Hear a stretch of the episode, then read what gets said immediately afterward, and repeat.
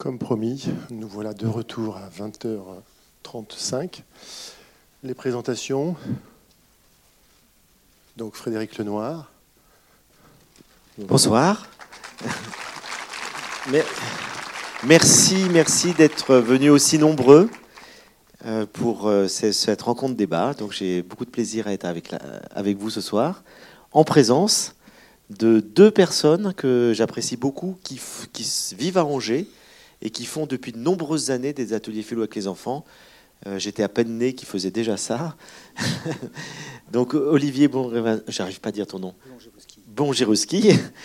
Qui est donc euh, philosophe et qui fait beaucoup d'ateliers philo avec les enfants, qui est formateur à l'association CEF que j'ai créée pour euh, former des animateurs, et Patrick Tarot, maître d'école, philosophe, et qui fait depuis de nombreuses années aussi des ateliers philo, également formateur à Sèvres. Et comme tous deux vivent à Angers, bah, je suis très heureux de pouvoir euh, participer à ce débat avec eux pour essayer de répondre à vos questions sur le film que vous avez vu, en espérant que vous avez plutôt passé une bonne soirée. Alors, je vais euh, être celui qui va distribuer la parole en faisant circuler le micro. Je vais vous demander de faire bien attention, de poser vos questions dans le micro parce que notre discussion, notre débat va être enregistré. Il sera possible après de le réécouter en podcast sur le site du cinéma Les 400 coups. Alors, bah, la parole... Faut pas dire que ça va être enregistré. Personne ne va oser poser de questions.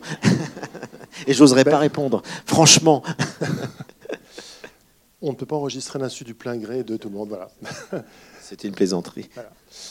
Euh, alors, est-ce y a-t-il une première question pour ouvrir le débat? Ou une réaction ou, Il euh, faut les laisser digérer. Voilà. C'est bah, un film qui. Voilà. Bah, je peux peut-être lancer la première question. Hein, euh, donc, tout à l'heure, j'ai évoqué Cécile Dangean, qui est la réalisatrice. comment s'est fait votre rencontre? Comment s'est construit le projet? Alors, en fait, j'ai été contacté par un producteur de départ de télévision et qui m'a dit qu'il aimerait beaucoup euh, faire un film avec moi. Et il m'avait dit, ben, j'aimerais faire un film sur les religions. Et j'ai dit, mais franchement, ça fait des années que je parle de religion et tout, j'en ai un peu assez. Je préférerais parler de philosophie et de ce que je fais avec les enfants actuellement, puisque je venais de passer une année à faire des ateliers philo et de méditation avec des enfants dans, dans 18 classes différentes pendant un an, et ça m'avait profondément touché. Et du coup, il m'a dit, mais c'est vrai que c'est un super sujet. À la télé, il n'y a jamais euh, eu de film sur le sujet. Et donc, il a contacté France 2, qui a dit très bonne idée. Et on a cherché la réalisatrice. Et il m'a dit, je connais une très bonne réalisatrice euh, qui, a, qui a vraiment euh, un talent, une poésie dans la manière de filmer il m'a présenté Cécile Dangean, qui était emballée par l'idée. Et du coup, on a fait ensemble le film, sauf que moi, je me suis contenté de faire les ateliers. J'ai absolument pas participé ni à l'écriture du film, ni au choix des écoles, ni au montage, rien. J'ai découvert. Le film est passé il y a deux ans sur France 2. Et, beaucoup de gens ont souhaité le revoir, etc. Et on, s'est dit, c'est dommage que voilà, ça passait une fois, puis ça s'arrête. il y a un distributeur de cinéma qui a beaucoup aimé le film, qui a dit mais moi je pense qu'il faut, faut, faire un film long métrage. Donc on, a, on est passé de 52 minutes à 1h30 et le film est beaucoup mieux parce qu'il est plus long, on voit plus les enfants euh, dans toute leur, leur, vie quotidienne, etc. Elle a fait des vrais portraits d'enfants. Hein. C'est pas tellement un film sur les ateliers philo. Les ateliers philo c'est un prétexte. Le film il est sur les enfants et la manière dont les enfants aujourd'hui voient le monde. Et d'ailleurs, c'est important, je fais cette précision parce que c'est pas un film, quand je le regarde, je me dis putain, c'est, excusez-moi, c'est, pas un film pédagogique sur les ateliers philo. C'est pas un film que je montrerai à des enseignants qui veulent savoir comment faire un atelier philo. Parce que la réalisatrice a mis des moments et qui ne sont pas les moments les plus intéressants au niveau de la, didactique de l'atelier philo. C'est des moments où des fois euh, je, passe à côté d'un truc, euh, je répète quelque chose euh, un peu maladroitement, mais peu importe. Elle a pris des moments qui sont importants pour voir la réaction des enfants et qui permet de, montrer comment des enfants vont réagir à quelque chose. Alors qu'un atelier philo, ce qui est intéressant, c'est dans la continuité. C'est-à-dire que dans la continuité, il y a des moments où on s'égare un peu, on revient au sujet, on voit un débat, et ça se fait pas en deux secondes.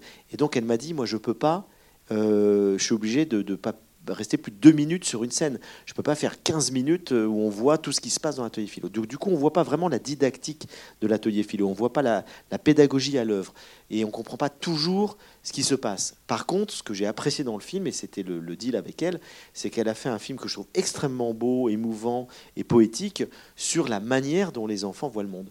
Et les ateliers philo, c'est un peu le prétexte pour voir comment les débats qu'on aborde, donc on va parler, je dis n'importe quoi, de l'amour dans l'atelier philo, et après on va voir des enfants qui dans leur quotidien vont, vont parler de l'amour parce que l'atelier philo leur a permis de se poser la question et je dirais l'atelier philo il va continuer dans leur vie et c'est ce qui se passe dans la réalité. L'atelier philo c'est une heure par semaine mais tout le reste du temps c'est les fruits de l'atelier philo dans leur vie quotidienne. Euh, ce que vous venez de dire, ça me fait. En fait, j'avais envie de vous poser la question parce que dans le film, on voit euh, les enfants continuer à discuter ou dans la cour de récréation ou voilà entre eux.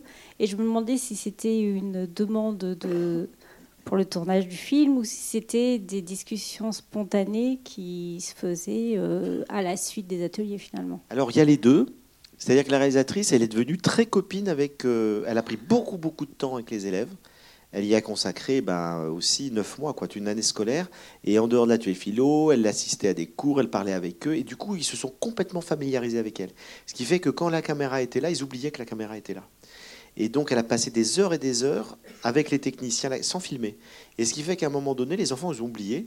Et du coup, dès qu'elle était dans la cour de récréation avec eux, ben, elle chopait un truc par-ci, par-là. Et puis, de temps en temps, évidemment, c'est beaucoup plus construit parce qu'elle allait chez les enfants et là, elle leur posait des questions sur leur vie, sur la manière dont, ils regardent le monde, etc. Donc il y a les deux. Il y a des moments très spontanés et puis il y a des moments qui, ont été plus construits. vous avez vu comme les enfants oublient la caméra, quoi. C'est impressionnant de voir la spontanéité des enfants. Et moi, j'ai été frappé de ça aussi. Hein. Ils y pensent euh, la première heure et après, c'est fini. Tous les autres ateliers qu'on a filmés, moi, j'étais là que pour les ateliers. Je voyais qu'ils ne faisaient plus attention à la caméra. Bonsoir. C'est une réaction, une, une, question, plutôt deux questions en même temps. C'est euh, et nous euh, adultes, entre guillemets, je mets adultes hein, parce que je ne sais pas exactement ce que ça veut dire. Nous adultes, qu'est-ce qui nous empêche d'être comme ces enfants et de pouvoir discuter ainsi? Et qu'est-ce qui nous permettrait de le faire? Patrick euh, ou Olivier? Non, il faut, passer un peu la parole à mes collègues. Bah, peut-être le fait que justement nous n'avons pas forcément bénéficié euh, d'une éducation, d'une pédagogie, et c'est pas du tout pour, euh, tirer euh, à boulet rouge sur telle ou telle façon d'enseigner à telle époque, mais c'est vrai que notre, notre pari, notamment à Sèvres, mais aussi dans des formations à l'interne aujourd'hui d'éducation nationale ou, ou de l'enseignement privé, notre pari, c'est justement de mettre ces ateliers le plus tôt possible pour que l'individu, dès le plus jeune âge, apprenne justement à débattre euh, d'une manière respectueuse, à pouvoir euh, argumenter, euh, développer la, construction de la pensée, sortir des lieux communs, développer son esprit critique en termes vraiment d'actes éducatifs. Et je crois que il y a toute une partie de, de l'enseignement qui, et encore aujourd'hui, et encore chez un certain nombre d'éditorialistes que l'on peut lire ou subir sur des plateaux de télévision, euh, qui nous parle de l'école de grand-papa, avec un brin de nostalgie, la larme à l'œil, etc., où au moins à l'époque on apprenait des choses, au moins on respectait, etc., alors que bien souvent euh, on était dans des logiques très autoritaristes. Et euh, notre pari, c'est justement de développer une pédagogie. Frédéric parlait de, didactique, de la philosophie, de développer des mécanismes qui vont permettre dès le plus jeune âge d'apprendre à débattre, d'apprendre ce qu'est réellement une discussion euh, argumentée, un débat réglé, respectueux. Donc je crois que, si vous voulez, euh, on essaie effectivement en tant qu'adulte, là par exemple en ce moment, de, s'écouter, de se poser des questions, de répondre avec euh, quelques éléments, mais c'est effectivement un acte éducatif. Ce qui, est terrible, c'est qu'aujourd'hui, on nous présente le débat, pas seulement philosophique, mais le débat au sens large du terme, on nous, le présente comme un, fait acquis. Tout le monde peut débattre. Non, c'est pas vrai. Ça s'apprend le débat. Et c'est ce que l'on peut voir sur des plateaux de télévision, dans, dans, bien des émissions, c'est exactement le contraire, justement, de ce que nous, nous proposons, notamment dans ces ateliers philo. Des gens qui se coupent la parole, qui ne s'écoutent pas, qui sont persuadés d'avoir raison, dont l'unique objet, c'est de ressortir en ayant l'impression d'avoir vaincu l'adversaire, etc.. Donc c'est vrai que ça s'apprend, le débat. Donc euh, je crois que si euh, on avait à nouveau cet échange dans, soyons optimistes ou utopistes, je ne sais pas, dans, 20 ou 25 ans, que les ateliers philo se seraient répandus dans tous les lieux éducatifs, peut-être qu'on ne se poserait pas forcément la question de la même façon. Oui, juste un, petit commentaire sur votre question. moi, je suis formateur d'enseignants et je pratique l'atelier philo avec les étudiants. Euh, en formation initiale et puis en formation continue. Et donc on propose les mêmes dispositifs en fait aux adultes qu'aux enfants. Et on est euh, stupéfait de voir euh, à quel point il y a une convergence de philosophèmes. Par exemple, on utilise l'anneau de Gigès, un conte, une légende racontée par Platon sur un berger qui trouve un anneau et cet anneau donne le pouvoir d'invisibilité, un peu comme Harry Potter a sa cape d'invisibilité. Et à partir de là, on demande aux gens que ce soit enfant ou adulte, qu'est-ce que vous feriez vous si vous aviez cet anneau? Et on est assez étonné de voir que les réponses sont toujours les mêmes, que ce soit du côté adulte ou enfant. Par exemple, je volerais, je transgresserais les règles, ou je ferais le bien, hein, je ferais euh, voilà.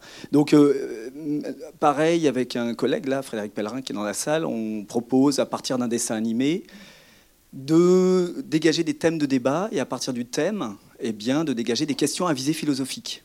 Et on est toujours stupéfait de voir que les questions qui sont posées par les enfants euh, sont très proches, voire identiques à celles posées par les adultes, dans les mêmes termes. Donc voilà, il y a... je trouve que le film montre bien, il, rapproche le monde de l'enfance et le, monde des adultes, en montrant que finalement on est tous humains, quoi. Euh, ça, donne de l'humanité. Voilà. Oui, euh, par rapport à ce qui vient d'être dit, deux petites choses. Euh, d'abord, tout de même, il y a un premier phénomène qui existe maintenant depuis quelques années, c'est la multiplication des cafés philo, qui sont un peu peut-être dans la perspective de ce que vous indiquez, euh, c'est-à-dire des rencontres et des débats dans des ateliers philosophiques. les cafés philo, il y en a sur la région. j'en ai connu, j'en connais sur Paris, mais bien sûr, et dans de nombreux endroits. Ça, c'est la première remarque que je voulais faire. La deuxième, c'est sur peut-être la méthodologie et la pratique de la philosophie. D'abord, le terme est très ambigu. Qu'est-ce qu'on entend par philosophie? Si vous voulez, là-dessus, les débats sont multiples. Mais je pense que la première condition est peut-être le premier objectif de la philosophie. C'est d'apprendre à l'individu lui-même, avant de penser au débat, à l'individu lui-même de s'interroger sur ce que lui-même dit. Autrement dit, sur ce qu'il balade comme cliché, comme détermination, etc.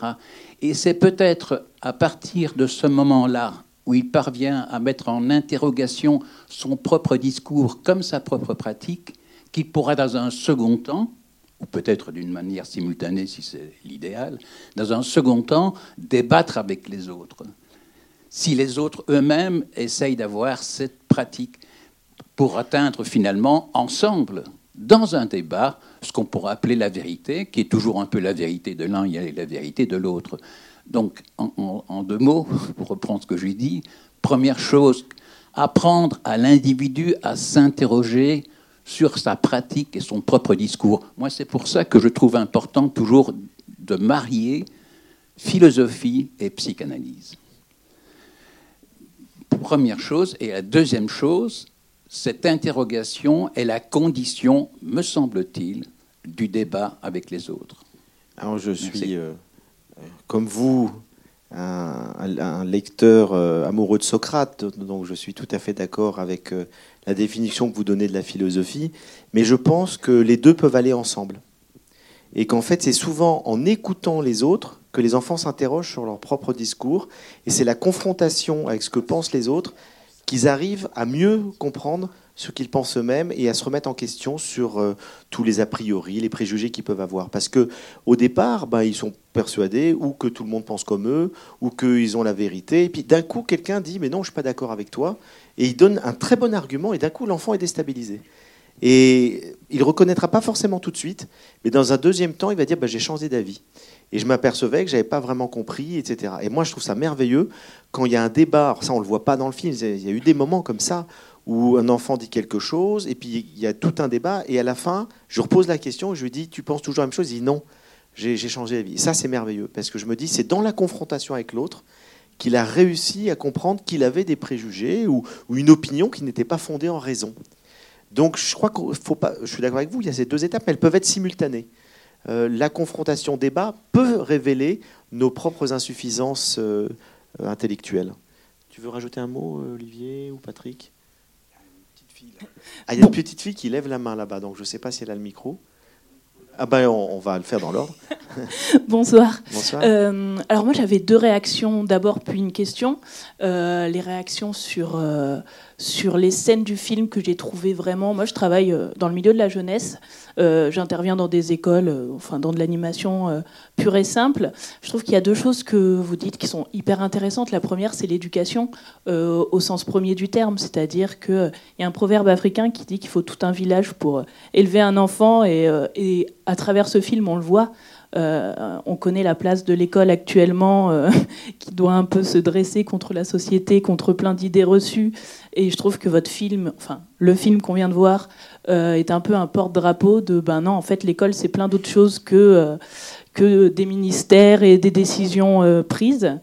Et puis euh, le fait qu'il n'y ait pas de bonne ou de mauvaise réponse, vous le dites à un moment donné, euh, on n'est pas là pour dire ce qui est bien, ce qui est mal, ils le découvrent par eux-mêmes. Et du coup, j'aurais voulu savoir, euh, eux, leur vision de l'école, est-ce qu'elle a changé au travers des différentes réflexions qu'ils ont pu avoir tout au long de ces neuf mois?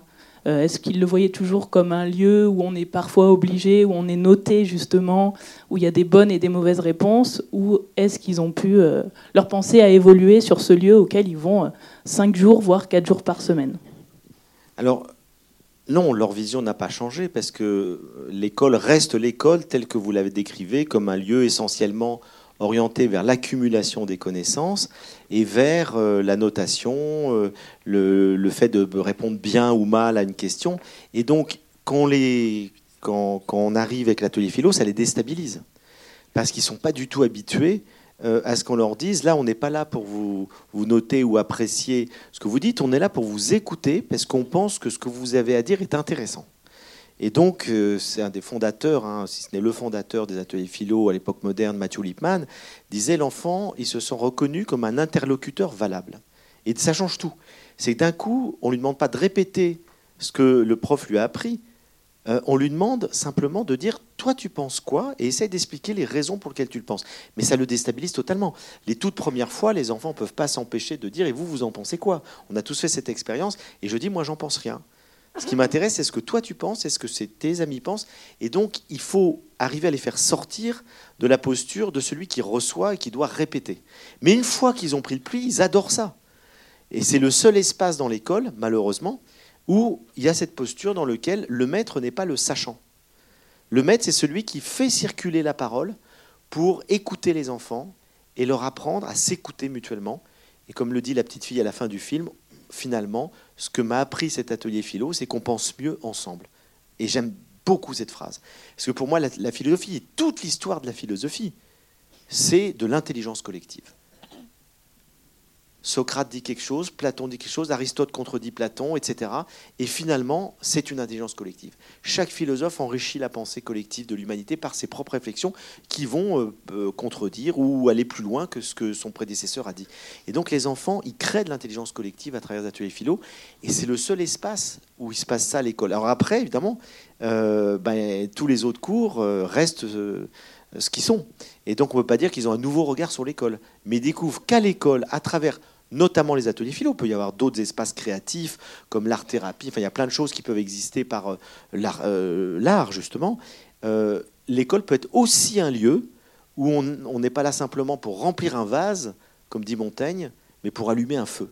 C'est-à-dire éveiller ce, désir extraordinaire de connaissance, de compréhension de soi, des autres, etc. Et une chose qu'on a tous expérimenté, mais je vais donner la parole à mes confrères parce qu'ils l'ont vécu aussi, c'est la joie des enfants.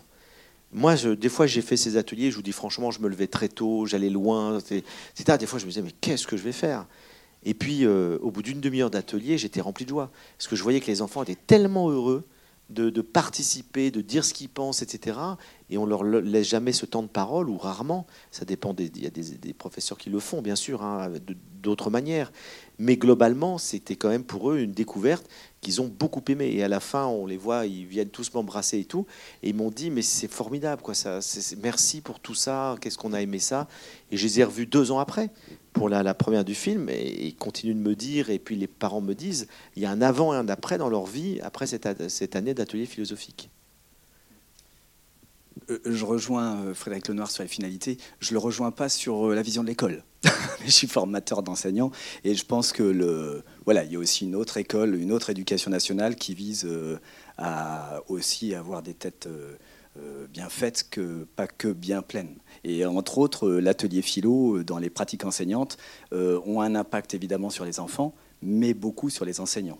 Il y a un changement de posture justement des enseignants euh, qui, reconnaissent l'enfant comme un interlocuteur valable et qui se disent que leur mission d'enseignement euh, est d'éveiller à l'esprit critique avant tout. Voilà. Je ne sais pas si Patrick. Je ne vais pas en rajouter. Je suis effectivement tout à fait, tout à fait d'accord. Euh, oui, pour dire aussi ce que, ce que suggérait Frédéric, c'est qu'il y a aussi effectivement d'autres lieux dans les classes où des professeurs font des, pédagogies actives, hein, coopératives, euh, en pédagogie institutionnelle, pédagogie Freinet ou Montessori ou autre. On a des institutions, ce qu'on appelle des institutions dans une classe comme les conseils de vie de classe, où on va faire participer les enfants à des décisions de, la vie de la classe. Donc il y a effectivement des modalités euh, différentes, mais euh, c'est vrai que l'atelier philo amène ce, amène ce plus puisque euh, on ne va pas simplement parler de la gestion de la classe, de ce qu'il faut faire ou autre comme, comme projet, mais véritablement de questions existentielles qui touchent en profondeur l'être humain le bonheur, euh, le mensonge, la mort, euh, l'amour, l'amitié, etc. et ça, les enfants le sentent dès le plus jeune âge, que, comme ça a été dit, ils sont véritablement pris là comme sujet pensant, euh, digne de, respect dans, leurs paroles, ce qui en fait quand même un instant, euh, un moment assez spécifique en, termes de pédagogie et de, fonctionnement dans, les classes. Et puis juste pour dire également que, euh, comme l'a très bien dit Olivier, c'est que les enseignants qui se, qui, se, qui se lancent dans cette aventure, ils vont ensuite avoir des regards très souvent différents aussi sur, sur les enfants et les possibilité intellectuelle, euh, morale aussi des enfants. Euh, et cette posture de l'enseignant qui peut évoluer à travers ce mécanisme pédagogique de l'atelier philo, c'est aussi quelque chose que l'on vise et on ne s'en cache pas, c'est d'éduquer l'enfant à la construction de la pensée, au respect d'autrui, c'est aussi euh, très modestement, mais c'est un de nos objectifs, une transformation la plus positive possible de l'école, c'est-à-dire d'une école où, effectivement, euh, pour reprendre ce que d'un certain nombre de pédagogues euh, fin 19e siècle, 20e siècle, ont pu déjà théoriser et expérimenter, c'est-à-dire une école qui implique réellement l'enfant dans son processus et qui va permettre de former un individu et un citoyen, l'un n'étant pas isolé de l'autre. Ben, je crois que j'ai bien aimé le film.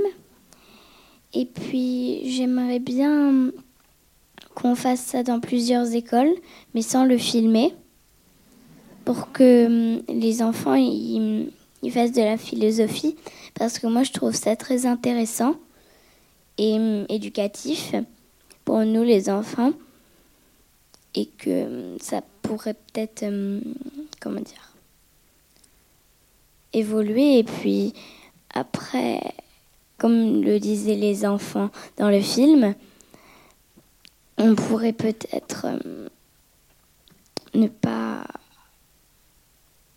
être sympas les uns les autres et puis, comment dire Oui, voilà, bien s'entendre. Comment tu t'appelles? Margot. Tu as quel âge? 8 ans. Qu'est-ce qui t'a le plus touché dans le film? Ben, Que les enfants, ils étaient hum, intéressés par euh, le sujet, qu'ils ont bien aimé euh, les, la façon que tu leur as présenté le sujet et que c'était euh, ça les a bien aidés dans leur travail et tout le reste. Et toi, tu auras envie de faire des ateliers philo dans ton école? Bah oui, moi j'aimerais bien. Ah bah alors, tu sais, tu peux le demander. Hein. À mes maîtresses? Oui, tu demandes à ta maîtresse, tu peux en parler à tes parents, et ils peuvent se renseigner. Bah, c'est l'occasion de te dire un mot de l'association euh, Sève que j'ai fondée, parce que moi, après avoir fait euh, cette année dans les écoles, je me suis dit c'est formidable. Et j'ai été voir la ministre de l'Éducation nationale de l'époque, et je lui ai expliqué euh, ce que c'était que les ateliers philo, elle n'avait jamais entendu parler. Elle m'a dit, écoutez, ça a l'air formidable, mais le problème, c'est qu'il faut former les enseignants. Et on n'a pas les moyens, l'éducation nationale, de, former les enseignants à ça. Ils sont déjà pris par plein de choses. Et donc, je me suis dit, ben, je vais fonder une association qui vise à, à, à former euh, dans le grand nombre les enseignants, et puis pas que les enseignants, parce qu'il peut y avoir des gens, des parents, des éducateurs, des, gens qui ont un peu de temps, qui s'intéressent à l'éducation, qui peuvent se former pour aller proposer de faire aussi dans les écoles lorsque les enseignants n'ont pas été formés, mais qui sont prêts à accueillir des animateurs. C'est pour ça que j'ai formé cette association qui s'appelle SEV, ça veut dire savoir-être et vivre ensemble, puisque l'objectif qu'on qu prône, c'est d'améliorer le savoir-être et de vivre ensemble à travers les ateliers de philo. Et donc, si tu es intéressé, tu vas demander à ta maman d'aller sur le site sev.org, et là, vous verrez ce qui existe comme possibilité de, pour rentrer en contact à, Angers, par exemple. Vous allez voir qu'il y, y a des antennes qui, peuvent, qui sont ici, il y a des responsables qui sont ici, qui peuvent vous orienter vers des animateurs que, que ton école pourrait inviter pour faire de la philo, ou alors peut-être tu vas dire à ta maîtresse, vous pourriez vous former pour qu'on puisse faire de la philo. Donc tu sais, tout peut arriver, il hein, faut oser. Et alors si tu es intéressé aussi, tu peux à la sortie tout à l'heure, eh ben, il y aura un stand dans le hall d'entrée là, du cinéma avec des gens qui ont fait la formation, qui sont des animateurs sèves et qui pourront répondre à toutes tes questions, à celles de tes parents. Ok? Ok. Merci Margot. Et Margot comble de, de, de, de, bonnes nouvelles dans le Maine-et-Loire, et pas que le Maine-et-Loire. Il y a des écoles pour former les maîtres et les maîtresses. Et sur Angers, à l'Institut national supérieur du professeur et de l'éducation, qui forme les maîtres et les maîtresses, eh bien, tous les jeunes lauréats du concours, eh bien, ils sont formés à animer des ateliers philo dans les écoles. Voilà.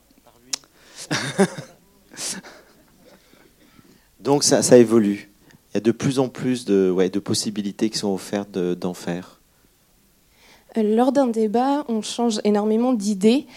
Et j'aimerais savoir à partir de quand on peut vraiment dire qu'on pense par soi-même. Ah non, non, vas-y, vas ce que tu penses. Ça, c'est une sacrée question. Hein. À partir de quel moment Quelqu'un veut répondre dans la salle? Je sais pas si. C'est-à-dire que c'est vrai que sur le film, là, on vous montre bien, Frédéric l'a bien expliqué, on vous montre le potentiel extraordinaire des enfants. Après, d'un point de vue didactique, là, quand on étudie vraiment les, pratiques philosophiques euh, d'un point de vue didactique, du savoir-faire euh, de l'enseignant ou l'animateur, on développe des habiletés de pensée qui sont problématisées, apprendre à poser des problèmes, à questionner et questionner ses propres questions et ses supposés. On apprend à conceptualiser, c'est-à-dire à distinguer, à définir, à faire des distinctions conceptuelles. Puis on apprend à argumenter. Et en plus de ça, on apprend à interpréter. Euh, donc c'est ces quatre en fait grandes compétences qu'on développe chez les praticiens et chez les enfants. Et en fait, à partir du moment où on développe ces compétences-là, eh bien, on, développe le penser par soi-même. Voilà, l'esprit critique. Euh, ce qui est extraordinaire, en fait, euh, entre autres pour moi, hein, l'un des critères majeurs, c'est quand dans un atelier philo, justement, un enfant est capable de dire à un moment, ah bah là j'ai là j'ai changé d'avis. Et à partir du moment où il change d'avis, déjà, je me dis, il pense par lui-même. C'est-à-dire qu'il a entendu les autres, il a entendu les arguments, il est en capacité d'évoluer. Et ça, ça me semble un des critères de, penser par soi-même, avoir euh, cette posture de faillibilité. Accepter que je suis faillible, que je suis dans le doute et que je ne suis pas bourré de, de, certitude à vouloir absolument toujours convaincre. Voilà. Ça, moi, pour moi, c'est un des critères majeurs dans mes ateliers philo. Quand un enfant est capable de dire euh, j'ai envie d'apprendre des autres et là, là je crois que j'ai changé d'avis. Votre question est très pertinente et très difficile parce que je m'interroge sur moi-même et je me dis, je ne sais pas quand je pense par moi-même et quand je fais que, que penser à partir de ce que les autres m'ont appris. Je ne sais pas, honnêtement. Il y a des fois, je, je pense ça, mais est-ce que c'est moi qui le pense absolument par moi-même ou est-ce que c'est l'influence d'un livre que j'ai lu, d'un ami qui m'a dit ça, de la formation que j'ai eue dans mon enfance? C'est très très difficile de savoir déjà en soi quand est-ce qu'on pense vraiment par soi-même? Je serais incapable de vous le dire à coup sûr. Donc je pense que votre question est pertinente, mais très difficile d'y répondre. Une publicité pour un livre euh, d'un de nos amis, qui est également euh, membre du conseil scientifique de, de Sèvres, de l'association, Michel Tozzi, qui a écrit un très bon bouquin qui s'appelle Penser par soi-même. Très précisément, donc je, je botte en touche, et je vous renvoie vers Michel Tozzi euh, aux éditions Chroniques sociales, Penser par soi-même. Et on retrouvera effectivement ce que Frédéric et Olivier ont, essayé un petit peu de, déblayer sur cette difficile question à travers ce, ce, bouquin. Euh, moi, je ne sais pas, j'aurais tendance de, euh, à penser à des, réflexions de scientifiques. Vous savez, on est toujours l'image du scientifique Eureka dans sa baignoire. Euh, j'ai trouvé par moi-même, etc. Et les scientifiques vous disent on ne trouve jamais rien en matière scientifique par soi-même. C'est toujours avec les autres. On s'appuie sur les travaux antérieurs. On approfondit, on, remet en cause, on réfute principe de réfutabilité. Et c'est comme ça qu'on avance. Donc penser par soi-même, c'est vrai que c'est ce qu'on vise. Savoir être et vivre ensemble, c'est de penser par soi-même, d'essayer d'aller vers l'autonomie de pensée, sachant qu'on le fait toujours avec les autres. Et c'est pour ça aussi qu'on met en place ces mécanismes de débat ou de discussion, mettons, les mots qu'on veut, c'est-à-dire l'enrichissement d'autrui pour m'aider à penser moi. Hein. Euh, voilà, bon. Ça vaut ce que ça vaut. Hein. Euh, par rapport à justement cette question de penser par soi-même, est-ce que l'idée du débat, c'est pas justement de réussir à penser contre soi-même pour trouver un consensus? C'est bien formulé. En tout cas, bravo pour la. Ouais, c'est une belle manière de, formuler la chose. Euh, bonsoir, j'ai trouvé le film euh, merveilleux. J'ai trouvé la, réponse euh, du petit garçon sur la sérénité impressionnante.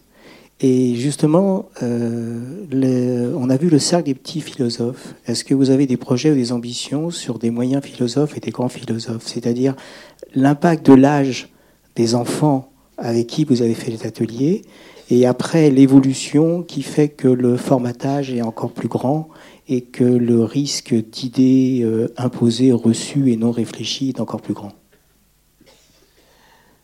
C'est vrai qu'il y, a des phrases merveilleuses dans ce film. Moi, celle qui m'a peut-être le plus touché, c'est cet enfant qui réfléchit, qui tombe euh, et qui dit Je crois que finalement la vie elle est trop sophistiquée pour moi.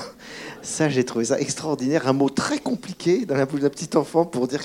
Enfin, c'était formidable. C'est vrai qu'il y a des, fulgurances chez les enfants étonnantes. Euh, alors, effectivement, vous avez raison. Euh, il est bien évident que l'atelier philo il est très important euh, chez les petits-enfants, parce qu'ils sont un âge d'ouverture maximale, dans lequel ils sont aussi un âge métaphysique. Euh, vous savez que Kant dit la métaphysique, euh, ce sont des adultes qui cherchent à répondre à des questions d'enfants. Alors il dit ça avec une pointe d'ironie, mais au fond c'est tout à fait la réalité. La métaphysique, c'est un âge d'enfant dans lequel on se dit mais pourquoi on existe, pourquoi on est sur Terre, euh, est-ce qu'il y a quelque chose après la mort, est-ce que Dieu existe? Voilà les grandes questions des enfants. Et donc il y a cette ouverture maximale des enfants qui se posent toutes ces questions. Et je pense que dans ce, contexte d'ouverture, c'est merveilleux euh, d'aider les enfants à aller plus loin dans leur interrogation, à mieux euh, poser les questions, apprendre à formuler davantage les choses qui leur permettent aussi d'être en discussion avec les autres, d'être compris des autres, apprendre, comme disait Olivier, à problématiser, à argumenter.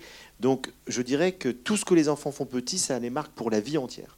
Et que profitons, de cette ouverture et de cette plasticité neuronale qu'ils ont euh, pour leur apprendre à mieux penser. Donc ça, c'est formidable. Mais vous avez raison il faut que ça continue après. Et c'est très utile que les adolescents, les adultes continuent de, philosopher. Et donc nous, ben, à partir du moment où on forme euh, des enseignants, on forme les enseignants avec les classes qu'ils ont. Et il se trouve qu'à Sèvres, la moitié, si ce n'est plus des enseignants, ils sont au lycée ou au collège. Et donc on a beaucoup d'enseignants qui, font des ateliers philo au lycée au collège. Euh, dans le cadre, généralement, c'est dans le cadre de l'EMC, hein, le cours d'éducation morale et civique, que les enseignants peuvent faire un peu ce qu'ils veulent autour du, débat, de la discussion. Et donc, euh, beaucoup le font, et aussi dans les lycées professionnels, où ils n'ont pas de philo. Et donc là, c'est l'occasion de, faire de, la philosophie euh, de cette manière-là. Donc à tous les âges, oui, comme nous dit Épicure, on n'est jamais ni trop jeune ni trop vieux pour philosopher. À tous les âges, la philosophie est utile, elle nous aide à vivre. Donc euh, on est ouvert absolument à tout. Après, vous avez vu le film, parce que je, je, je mets la priorité, on se dit on commence par les enfants.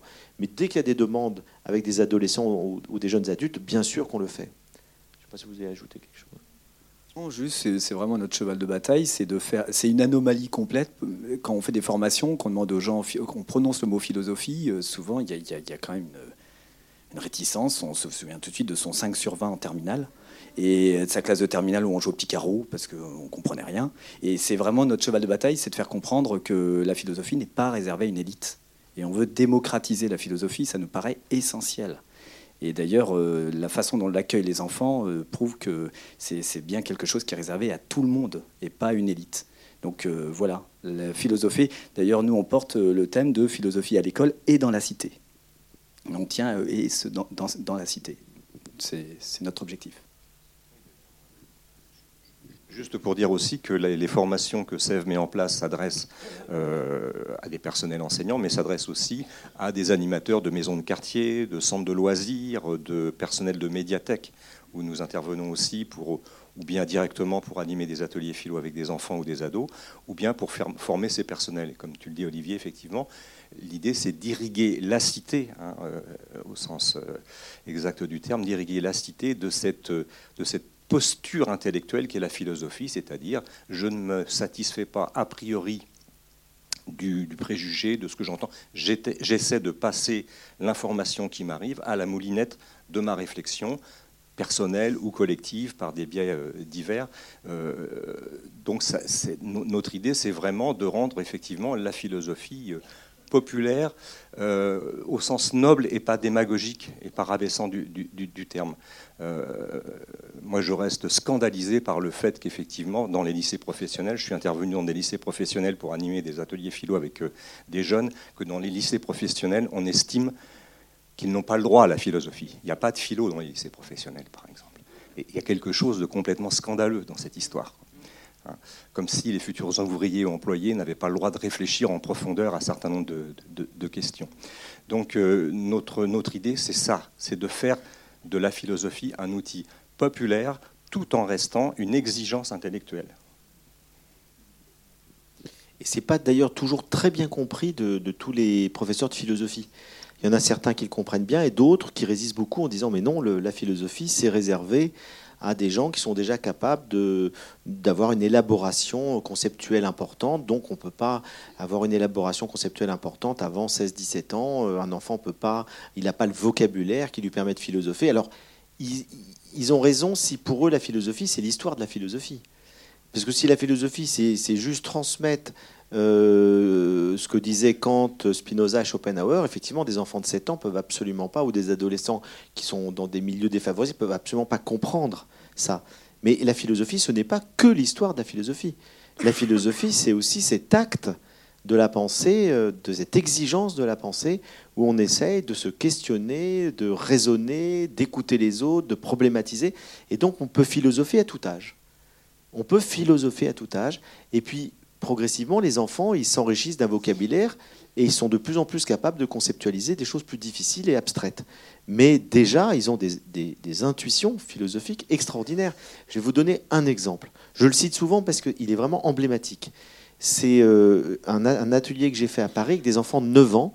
C'était huit jours après les attentats du Bataclan. Donc il y avait évidemment un, un état de choc très profond. Et la question que j'ai posée aux enfants, euh, c'est qu'est-ce que pour vous une vie réussie? C'est quoi réussir sa vie? Voilà une bonne question de philo. Si je vous la posais là, euh, on pourrait avoir un débat passionnant. Première réponse, c'est mourir sans regret. 9 ans. Je me dis, waouh, déjà pas mal. Et puis ensuite, deuxième, troisième réponse, quelqu'un part autour de l'idée du bonheur et, la plupart des élèves euh, vont sur cette idée-là. C'est vrai que si on a été heureux, c'est qu'on a réussi sa vie. Si on meurt heureux, c'est qu'on a réussi sa vie. Ce qui est assez vrai, on peut le penser spontanément. Qu'on aime ses enfants, on lui dit on a envie qu'il soit heureux. Et donc on va dire s'il est heureux, c'est qu'il a réussi sa vie. Puis un enfant qui dit non, je suis pas d'accord avec ça. C'est souvent comme ça que, le débat philo devient intéressant. C'est qu'il y a un enfant qui n'est pas du tout d'accord avec ce que le consensus est en train de se faire. Et je lui dis pourquoi? Il me dit parce que les terroristes, ils viennent de tuer plein de gens et ils sont morts heureux. Ils étaient joyeux, heureux de tuer des gens parce qu'ils pensaient qu'ils allaient au paradis. Et pour moi, ils ont raté leur vie. Alors je dis pourquoi Explique davantage. Il dit parce que je pense que réussir sa vie, c'est peut-être être heureux, mais sans faire le mal aux autres, sans faire le malheur des autres. C'est respecter les autres aussi. Et la classe s'est retournée. Il y en a un qui a dit oui, c'est vrai, euh, les riches qui ne partagent pas, ils ont raté leur vie, alors que s'ils partagent, ils ont réussi leur vie. Et ils sont partis dans toute l'idée que ben, réussir sa vie, c'est aussi tenir compte des autres, c'est les respecter, c'est tenir compte de la justice. alors je dis à ce petit garçon qui avait vraiment lancé la chose, tu sais, il y a un philosophe qui s'appelle Socrate, qui a vécu il y a 2500 ans, qui dit la même chose que toi. Il dit au fond, euh, la vie bonne, c'est pas simplement le bonheur, c'est le bonheur et la justice. Et sans la justice, il n'y a pas de vie bonne. Il peut y avoir une vie heureuse, mais égoïste. Et il me regarde, il me dit, je suis heureux de savoir que Socrate pense comme moi. Et il a totalement raison. Socrate pense comme lui, parce qu'il n'a pas lu Socrate. Socrate pense comme lui, et lui pense comme Socrate. Et ça, ça s'appelle l'universalité de la raison, ça s'appelle la philosophie. Et c'est merveilleux, parce qu'on peut être philosophe à 9 ans comme à 45 ans. Et à partir du moment où on essaye de bien réfléchir, on peut arriver à exactement la même conclusion euh, sans avoir tous les outils théoriques, abstraits et de connaissance de l'histoire de la philosophie pour être capable de le dire. On redécouvre des vérités profondes. Donc pour moi, c'est un exemple, il y en a pas mal d'autres qui montrent que les enfants sont capables d'arriver à des réflexions philosophiques très profondes qui ont été dites. Et je dis souvent à la fin des ateliers, je dis, bah, tu vois, il y a un auteur qui s'appelle Kant ou Spinoza qui a dit la même chose que toi. Parce qu'il y a un enfant qui me dit un jour, mais au fond, ce qu'on doit faire, on parlait de la conscience. Dit ce qu'on doit faire, au fond, on le sait, c'est à l'intérieur de nous. Et, ça, bah, c'est Kant. Donc, on, voit qu'il y a plein. On peut parler des grands auteurs à l'occasion de ce que disent les enfants. Alors que si je faisais un cours et j'avais fait un cours aux enfants, je vais vous parler de Socrate et la vie bonne, ils n'auraient rien écouté. Mais là, puisqu'ils ont compris par eux-mêmes quelque chose d'essentiel, je peux leur dire, il y a un autre philosophe qui a dit la même chose. Et, donc, c'est comme ça qu'on peut aussi faire un peu d'histoire de la philosophie, c'est en commençant par faire philosopher les enfants et raccrocher ça à une théorie d'un philosophe connu.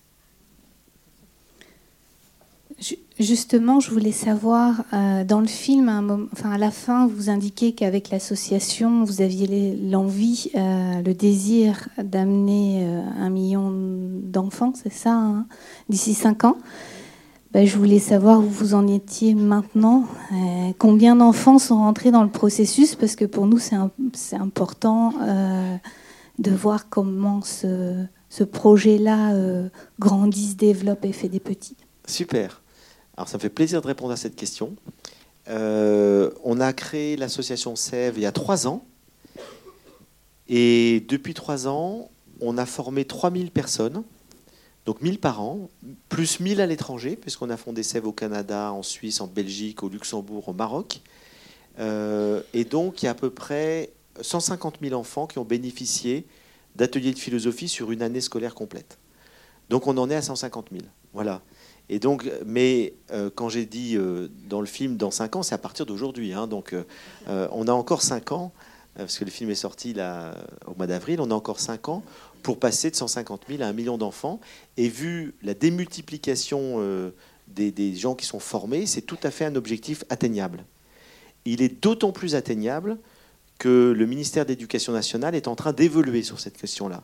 Il y a eu beaucoup de résistance dans les nouveaux programmes.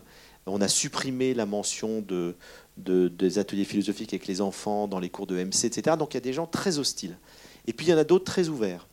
Et je, vois de plus en plus de gens ouverts. Euh, là, par exemple, euh, on a fait à Trappes, dans les Yvelines, des ateliers de philosophie euh, avec toutes les classes de toutes les écoles, à la demande de la mairie.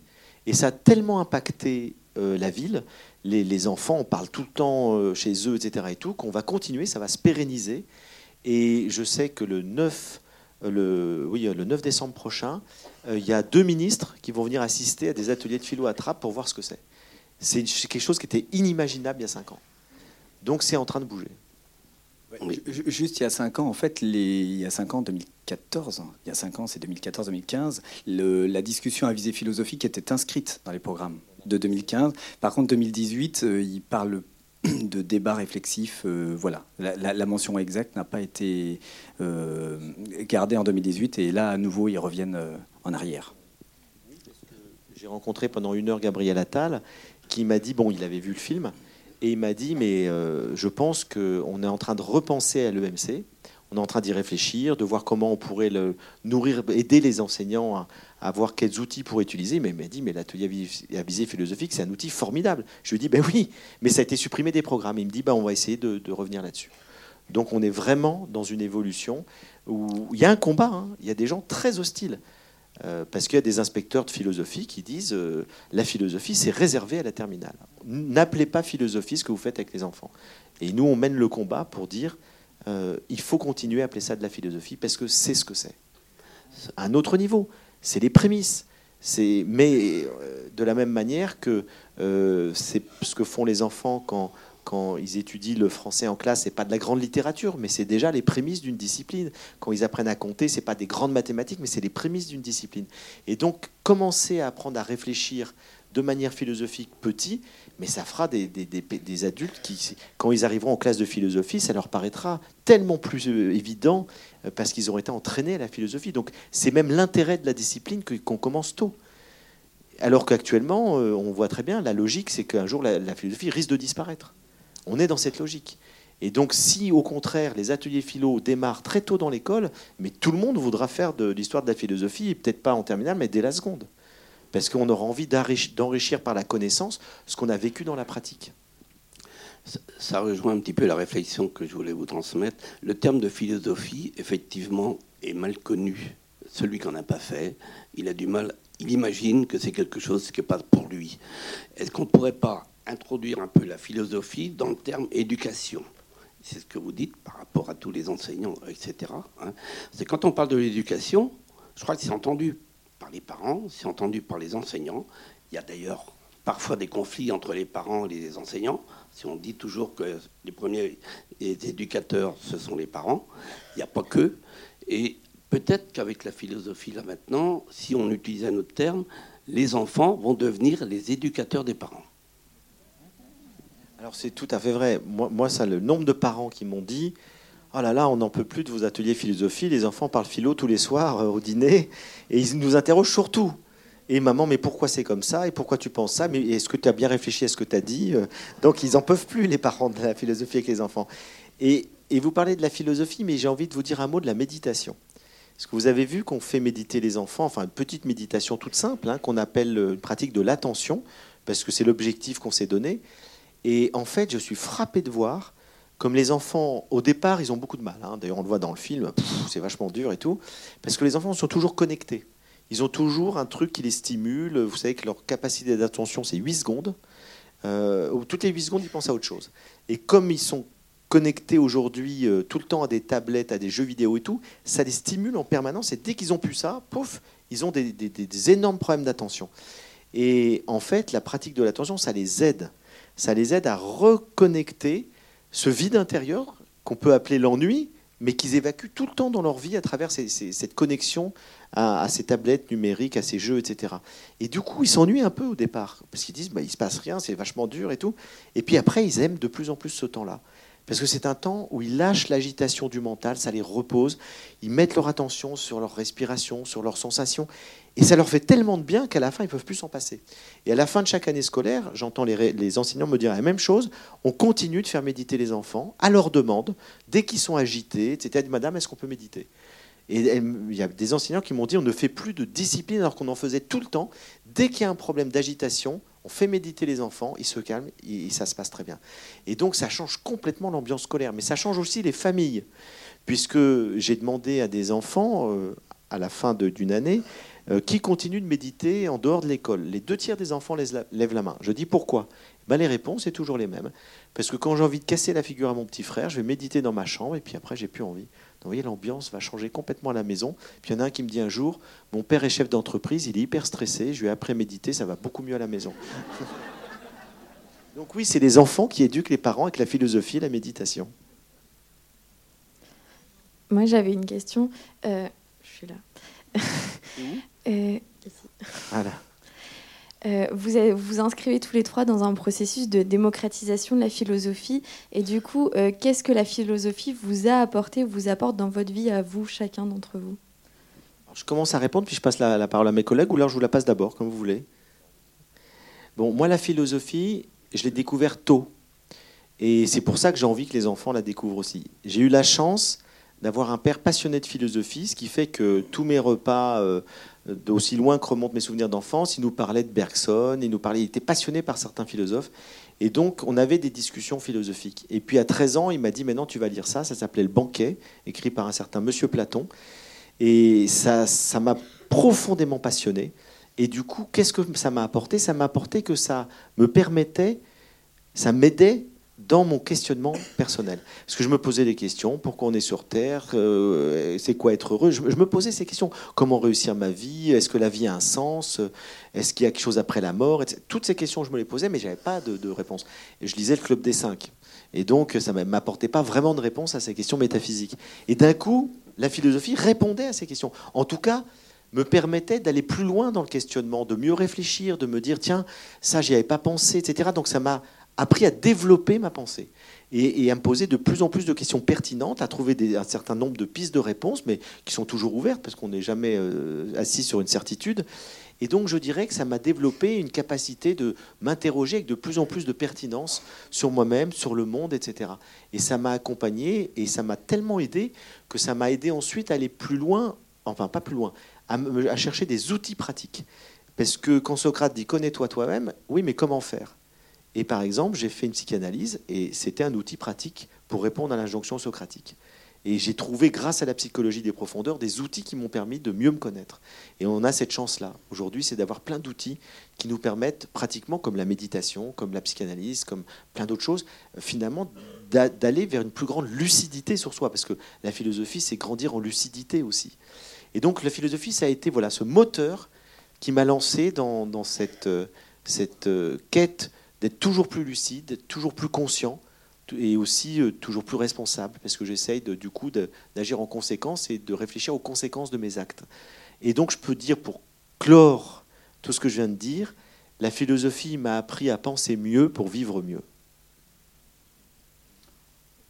Bah, puisque tu dis les vieux d'abord, justement, parlons de date. Moi, j'ai eu la chance, tout à l'heure, j'ai dit des, quelques petites réflexions sur le, fonctionnement de l'école, l'école de grand-papa, etc. Et moi, j'ai eu la chance, euh, au mi-temps des années 70, 1970, euh, au mi-temps des années 70, d'avoir un professeur de philosophie en terminale au, lycée Chevrolier à Angers. Et je, je, dis son nom, il il s'appelait, je pense qu'il s'appelle toujours, j'ai toujours envie, Monsieur André Rouillet, il nous faisait faire des ateliers philo comme ce qu'on est en train de faire, nous, aujourd'hui, en, formation et en animation avec les enfants. J'ai eu cette chance inouïe d'avoir ce professeur de philosophie en classe terminale qui partait justement d'un thème. On choisissait ensemble un thème, on se mettait en cercle, on débattait, on discutait. Et à la fin de la séance, au bout de 40-45 minutes, il nous disait, bah oui, vous venez de discuter, je crois, le, bonheur, la justice, euh, et euh, eh bien maintenant, je vais vous donner des références. Vous mettez quelques références. Allez donc voir ce que racontait euh, Kant ou ce que racontait euh, Nietzsche ou ce que racontait Schopenhauer sur cette question-là. Page machin et page temps de, votre manuel. Et comme auparavant, on avait pratiqué cette réflexion entre nous, qu'on avait échangé, qui nous avait laissé nous exprimer sur, sur ces questions-là, et qu'on avait un besoin d'aller plus loin précisément. Et là, les auteurs nous devenaient intéressants. Et je, dois rendre hommage à, cette, à, ce professeur de philosophie, donc du, lycée Chevrolier à Angers.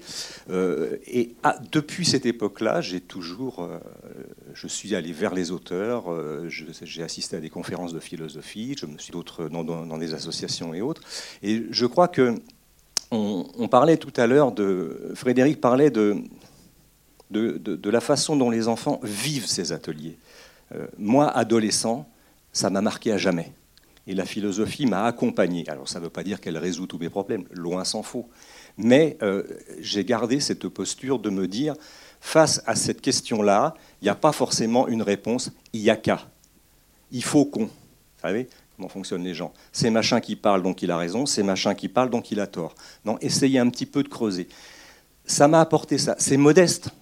C'est modeste cette, ce, positionnement-là, mais grâce à ce professeur de philosophie, j'ai cette, posture m'a accompagné dans, mes engagements multiples et divers sur le plan associatif, syndical ou autre. Et dans la cité, j'ai essayé de, et puis ensuite en tant qu'enseignant, j'ai essayé de garder cette posture. Et je le dois à ce professeur de philosophie. Comme quoi, vous voyez, ce sont des moments aussi importants dans la vie, ces rencontres qu'on peut faire avec certains enseignants.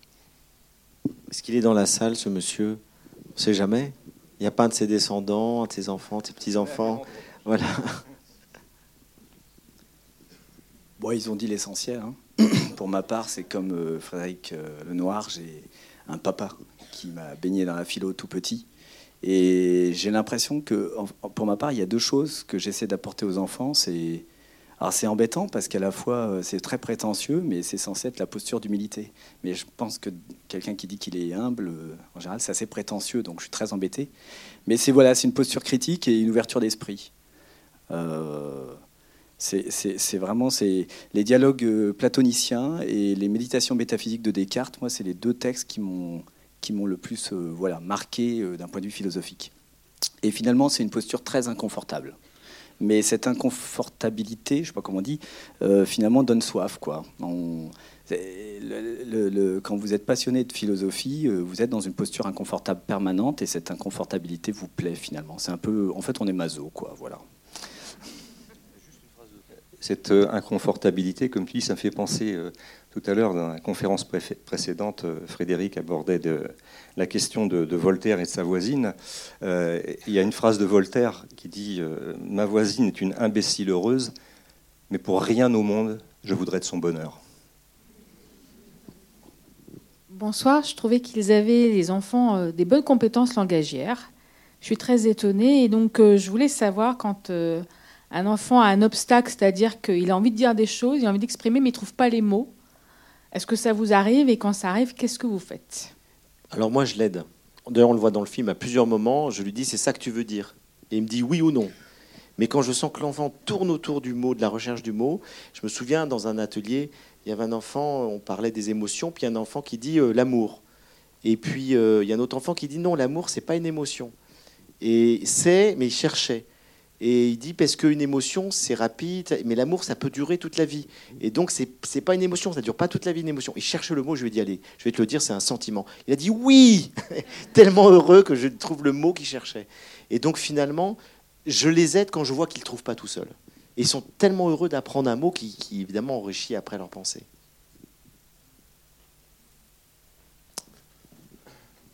C'est le moment d'en profiter parce que la fin du débat approche. Merci, bonsoir à vous. Euh, je me pose beaucoup de questions par rapport à votre projection de ce soir et à tout ce qui vient d'être dit. Euh, il s'avère qu'on est tous un peu quelque part philosophes à se poser des questions pourquoi depuis l'enfance? On trouve des réponses auprès d'adultes euh, qui sont attentifs ou à l'écoute ou qui peuvent prendre le temps. On, l'a bien vu au niveau de l'enseignement ou au niveau des familles. Ça peut être parfois pénible d'entendre beaucoup de pourquoi. Mais au final, vos ateliers permettent à tous de devenir philosophes mais pour débattre, vous l'avez répété plusieurs fois, il y a toujours quelqu'un de neutre qui va être là pour animer. C'est-à-dire que pour les débats, euh, les ateliers philosophiques, il y a quelqu'un qui va mettre le haut là à un moment donné s'il y a éparpillement au niveau de la question initiale. Et la question que je me pose aujourd'hui, c'est peut-on, euh, à l'heure actuelle, en tant qu'adulte, avoir des débats sans avoir cette notion, cette encre neutre? Et qui pourrait être cette encre neutre, en fait? C'est rigolo parce que dans, les formations initiales et avec les enfants, la première question que je, je parle jamais de philo en premier, je parle toujours d'abord de discussion. Il y a des étudiants qui sont là, bon, vous, vous oubliez hein, pour euh, le premier cours qu'on va faire en, en, janvier. Mais donc, et je pars toujours non pas de la philo, mais de la discussion justement et quelles sont les conditions sine qua non pour qu'il y ait discussion, pour qu'il y ait débat. Et en fait, euh, très souvent, euh, bah, tout le temps, en fait, on en arrive justement à ce troisième élément. C'est-à-dire qu'il faut être minimum trois. Euh, alors euh, deux. Pour, euh, alors on peut être schizophrène, hein, donc on peut peut-être débattre avec soi-même, et dans le cas de dilemme moraux d'ailleurs, il y a un débat intérieur. Mais c'est cette idée qu'il faut un troisième terme, un élément neutre. Après, il peut être symbolique, hein. on peut le trouver de façon symbolique, sans que ce soit une personne, mais il va falloir, oui, un élément neutre. Il me semble indispensable. Et bah, ce qui fait que peut-être, oui, que quand on est autour d'une table, repas dominical, et qu'on veut faire un, un débat philo, vraiment, il bah, faudrait presque que quelqu'un se désigne comme euh, élément neutre qui va permettre de réguler la, prise de parole. Ça, c'est voilà. Souvent, on arrive à cette idée qu'il faut un élément neutre. Mm.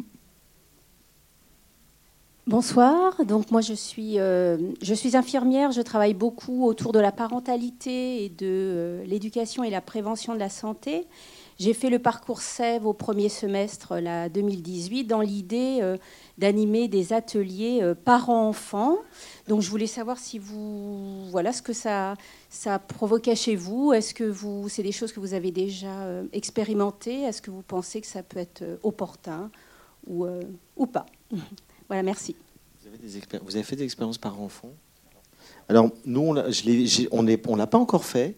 Donc c'est super que vous puissiez expérimenter. Euh, je sais que ça a été expérimenté à l'école La Découverte euh, à Genève, euh, où ils font des ateliers philo depuis 10 ans. Et ce qu'ils font, c'est que généralement, à la fin de l'année des ateliers philo, ils invitent les parents. Et ils mêlent les parents aux enfants, et ça permet aux parents de voir ce que font leurs enfants, et du coup d'avoir effectivement un échange parents-enfants. Donc, il me dit c'est formidable. Donc je trouve que ça pourrait être une proposition un peu systématique. On pourrait dire à la fin de l'année scolaire, quand il y a eu tout un cycle d'ateliers philo, pourquoi euh, ne pas proposer à l'enseignant ou la médiathèque, le lieu où ça a eu lieu, aux, aux, parents de venir et de faire partie de l'atelier philo. Oui, pourquoi pas Ça semble visiblement une bonne idée, mais moi je ne l'ai jamais expérimenté personnellement. J'ai dit non parce que je pensais que votre question, c'était sur du, sur du long terme, c'est-à-dire de mettre en place euh, une série d'ateliers philo euh, parents-enfants. Moi, en ce qui me concerne, sur le, quartier, ce qu'on appelle le quartier Verneau, hein, qu'on appelle Haute-Saint-Aubin aujourd'hui, euh, avec l'école Gérard Philippe, je suis intervenu les trois dernières années sur un, dispositif mis en place avec, avec la mairie et l'éducation nationale dans une école sur un projet théâtre philo avec une professionnelle de théâtre qui faisait effectivement avec les enfants qui, pratiquaient le, le, théâtre avec les enfants, qui mettait en place les pièces. Et moi, j'intervenais en parallèle pour mener des débats philo avec les enfants sur le contenu des pièces. Et ça se terminait au théâtre du champ de bataille, pour ceux qui connaissent, à, Angers, euh, avec les parents qui, venaient voir leurs enfants effectivement euh, donner la représentation théâtrale et à la fin, on faisait un échange. Alors, est-ce qu'on va appeler ça une discussion philosophique? Je ne sais pas si. Mais en tout cas, il y avait un échange euh, sur le contenu, les débats philo que, j'avais menés avec eux tout au long de l'année euh, sur euh, les pièces de théâtre. Ça se terminait par un échange avec les parents qui étaient dans, la salle, éventuellement également les grands frères ou grandes sœurs ou les papis et mamies qui étaient là. il y avait une discussion entre les, petits bouts de chou, puisque par exemple au mois de juin dernier, c'était des, des CE1, CE2, et les parents du quartier euh, de l'école, hein, l'école Gérard Philippe qui était là. Et il y avait cet échange et euh, voilà, les, enfants avaient appris aussi à, présenter, euh, à argumenter sur le contenu de leurs pièces. Et c'était bon, voilà. Mais c'est, on va dire, c'est ponctuel. C'est pas sur 30, 40 séances comme on peut faire avec des, enfants. Donc voilà un, exemple. Florence, c'est pas toi qui me disais hier au Mans que vous faisiez. tu veux en dire un mot? Entre des personnes âgées et des enfants, je crois. Alors Florence, euh, elle est référente euh, de Sèvres pour l'antenne du centre. Et elle est venue donner un coup de main à l'antenne de l'Ouest, dont le référent est Michel, qui est là aussi.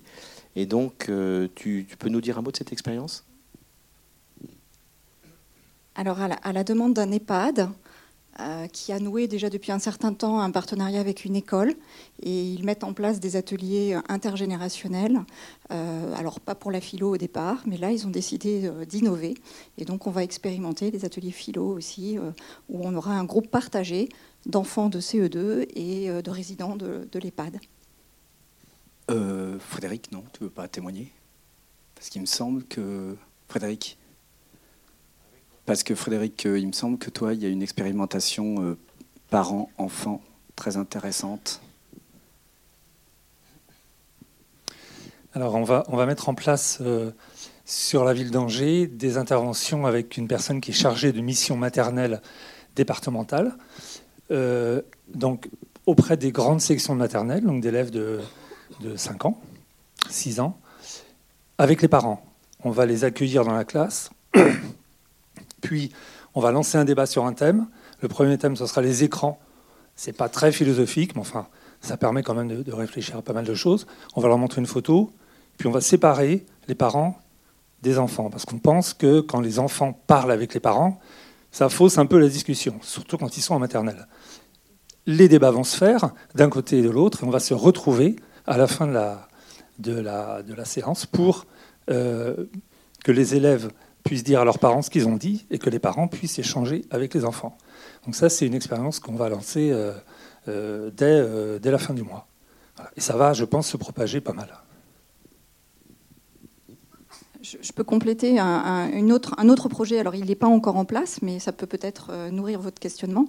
Euh, avec la mairie d'Orléans, nous mettons en place des ateliers philo euh, avec le pôle de la réussite éducative de la mairie.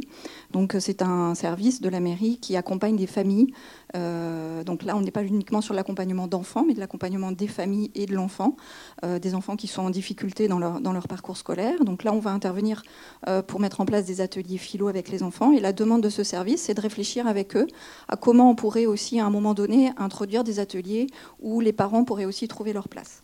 Mais on, on estime que c'est peut-être préférable de commencer d'abord à faire des ateliers philo avec les enfants seuls, pour qu'ils s'approprient quand même un petit peu le, dispositif. Euh, peut-être après de faire quelques ateliers avec les parents seuls aussi. Et puis dans un troisième temps, euh, leur proposer des ateliers partagés. Voilà, c'est en réflexion. J'espère qu'on pourra vous en raconter plus dans un an, peut-être. bonsoir. du coup, toutes les questions qu'on a eues sur les débats m'a fait penser à une phrase de Bernard Werber qui dit L'important n'est pas de convaincre, mais de donner à réfléchir. Je trouve que ça représente pas mal la, philosophie. Euh, ensuite, j'ai plusieurs questions. La première, c'était pour vous, qu'est-ce qu'un philosophe, euh, La deuxième question, c'est euh, quelle est la légitimité à une personne de se prétendre philosophe? Puisqu'on peut voir certains philosophes à la télé qui ne disent pas forcément que des choses intelligentes.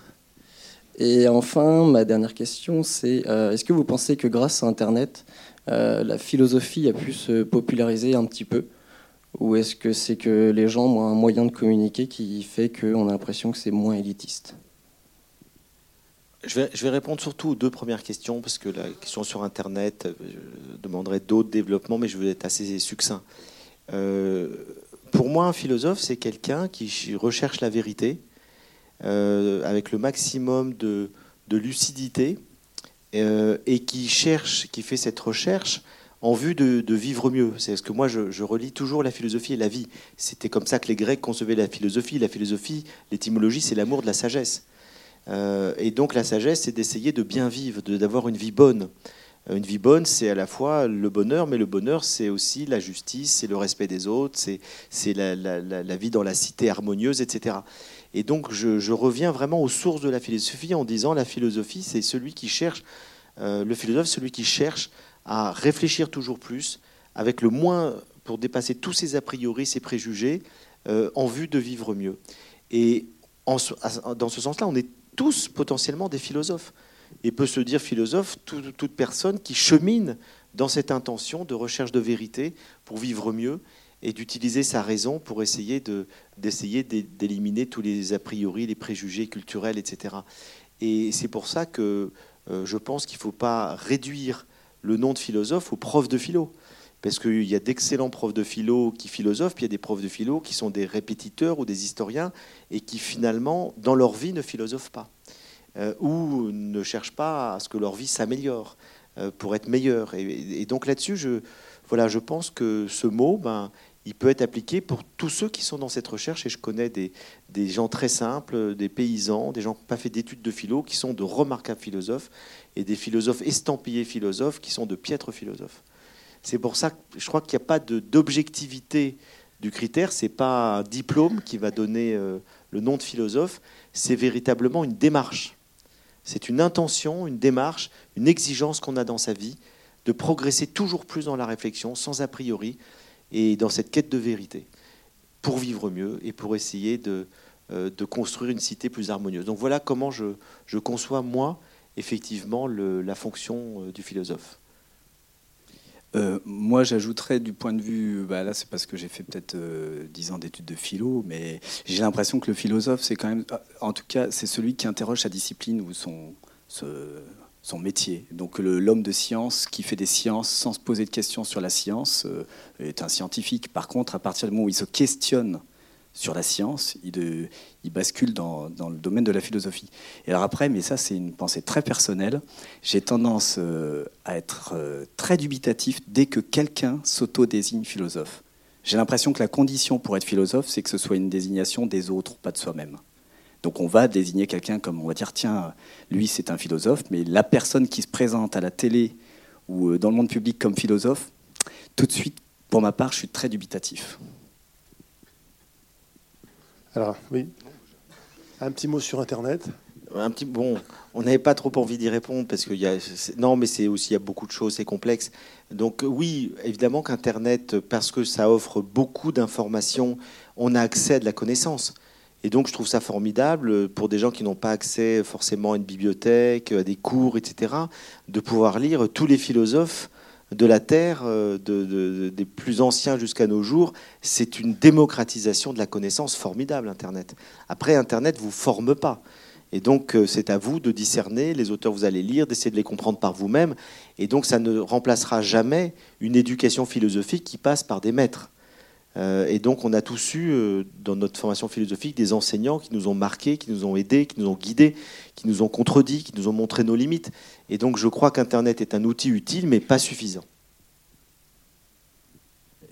Pour, réfléchir sur Internet, il y a la préface à l'encyclopédie de Diderot et d'Alembert, qui est drôlement bien, parce qu'en fait, Internet tend à réaliser euh, le projet encyclopédiste, mais les encyclopédistes eux-mêmes, dans l'introduction, définissent toutes les limites de leur projet.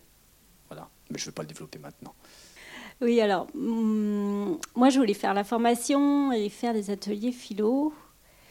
Et je me posais justement la question de faire des ateliers intergénérationnels euh, et je me demandais tout à l'heure en entendant vos discussions euh, si c'était judicieux que ce soit les parents avec les enfants en fait. Et, et si c'était pas plus de pouvoir garder une certaine distance et que, que l'intergénération ne soit pas familiale. C'est vrai que c'est pas si facile que ça de philosopher avec ses enfants parce que les enfants j'ai repéré ça quand même plusieurs fois, sont plus à l'aise avec les autres qu'avec leurs propres parents. Et il y a des parents qui m'ont dit on n'arrive pas à philosopher avec nos enfants, mais que les copains de nos enfants, on y arrive très bien. Et donc c'est vrai que nul n'est prophète en son pays, et l'enfant considère que son parent n'est pas forcément neutre, ou il n'a pas envie de dire ce qu'il pense devant ses parents, il est un peu intimidé. Donc c'est pas si facile que ça de faire en famille. Maintenant, il y a des familles où ça marche.